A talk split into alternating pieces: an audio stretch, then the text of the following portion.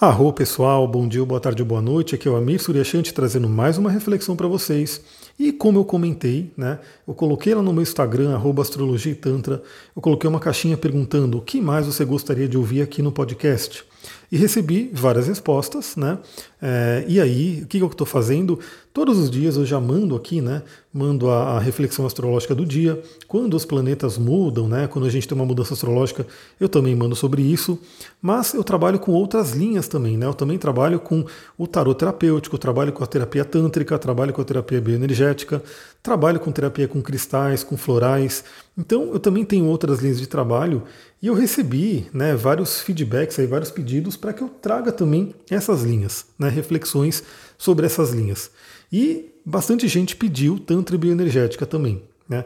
Então esse áudio vai ser um áudio falando um pouco sobre essa linha, né, sobre essa filosofia do Tantra, e eu quero aproveitar para juntar com o xamanismo né? Porque eu também, né, eu já dei curso de xamanismo, né? Hoje está um pouco parado, não estou dando curso. Talvez eu volte aí mais para frente, mas eu fiz aí a formação de, de multiplicador, né, de xamanismo com Léo Artese, já dei algumas turmas, foi muito legal. Se você tem interesse de fazer um curso de xamanismo comigo, manda lá mensagem direct né, no arroba astrologia tantra, que eu vou ver, né, de repente se tiver uma demanda legal, a gente já abre aí a turma. É, então, né, se quiser, fala lá. Mas eu estou aqui, quero juntar xamanismo e tantra por quê? Bom, eu adoro ler, adoro estudar. Falei que para mim isso é um prazer, né? É, é interessante que parece que a cada dia, né, todo dia, todo dia eu descubro 10 livros novos e vou colocando eles na lista assim. Aí eu vou comprando, alguns eu, eu leio no Kindle, né, que eu tenho o Kindle ilimitado. Enfim, eu vou realmente tendo contato com muito, muito, muitos livros, muitos conhecimentos. E um que eu entrei em contato recentemente, que eu já terminei de ler ele, achei bem legal, se chama O Poder do Sonho do Cacaverá. O Cacaverá, ele é um xamã brasileiro, né? ele é um, um divulgador aí das, das, sabedorias indígenas, muito legal, né? já li alguns livros dele. É, então esse aqui, né, ele fala sobre os sonhos, o poder do sonho. E aí eu me deparei com um parágrafo que inclusive tem tudo a ver com Tantra e tem tudo a ver com esse momento, porque eu estou gravando praticamente no dia de lua nova. Então você já deve ter ouvido o áudio da lua nova, se não ouviu, ouve, né, para você poder refletir. E você vai ver que tem tudo a ver com isso. Por quê? Porque a gente junta todos esses conhecimentos e fica uma coisa muito legal, né, para a gente poder entender o ser humano como um todo. Então, olha só, eu grifei aqui essa parte para a gente começar essa reflexão com essa frase. E a gente vai conversando aqui, né? Não sei quanto tempo vai dar, mas essa reflexão, para quem gosta de ouvir aí sobre esses assuntos, né, eu acho que é bem legal. Olha só o que eu grifei. A palavra cacique hoje está corrompida do seu sentido mais sagrado e profundo, pois ela tem o valor imemorial de representar a pessoa que conseguiu integrar o aspecto solar e lunar da sua consciência e alcançou a inteireza de si mesmo. Galera, eu vou, vou é, reforçar essa parte aqui. Ó. É, ela tem o valor imemorial de representar a pessoa que conseguiu integrar o aspecto solar e lunar.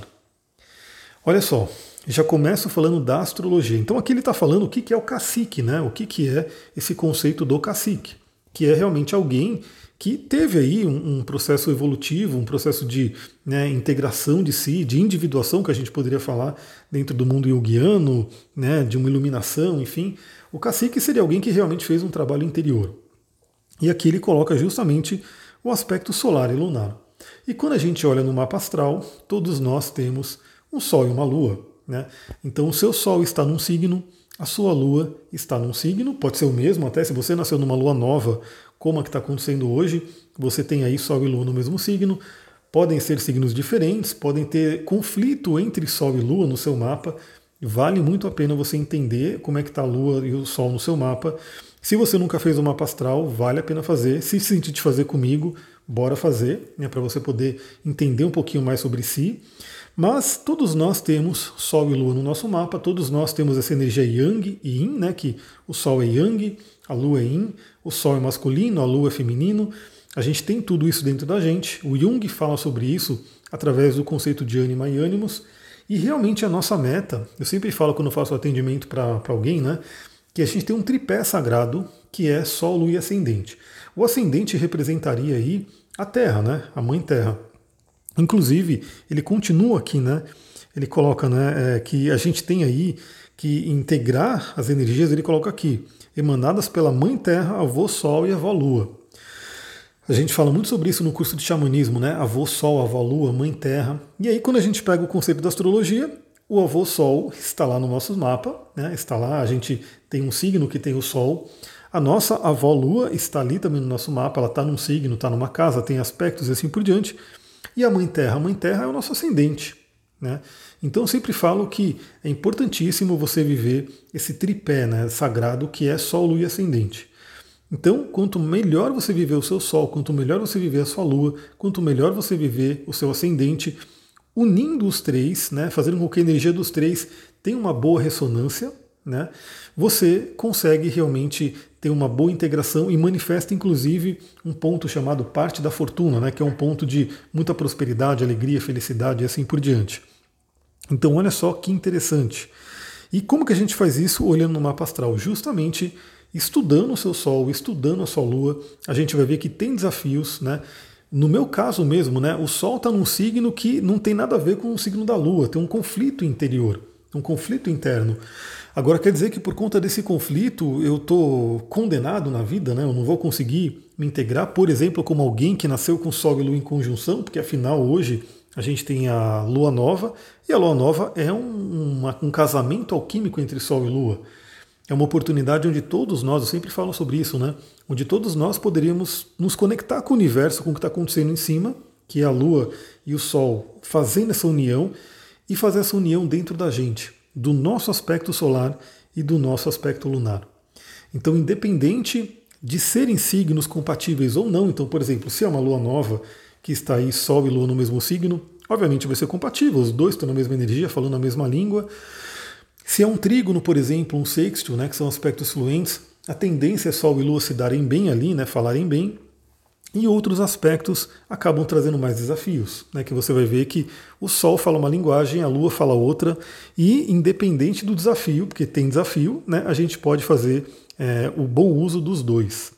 Isso seria, né, na, na linguagem aqui do Ailton Krenak, não, nossa, mudei o nome, né, do Cacaverá, né, porque Ailton, Ailton Krenak é outro né, indígena brasileiro que escreve livros incríveis, que eu já li livro dele também.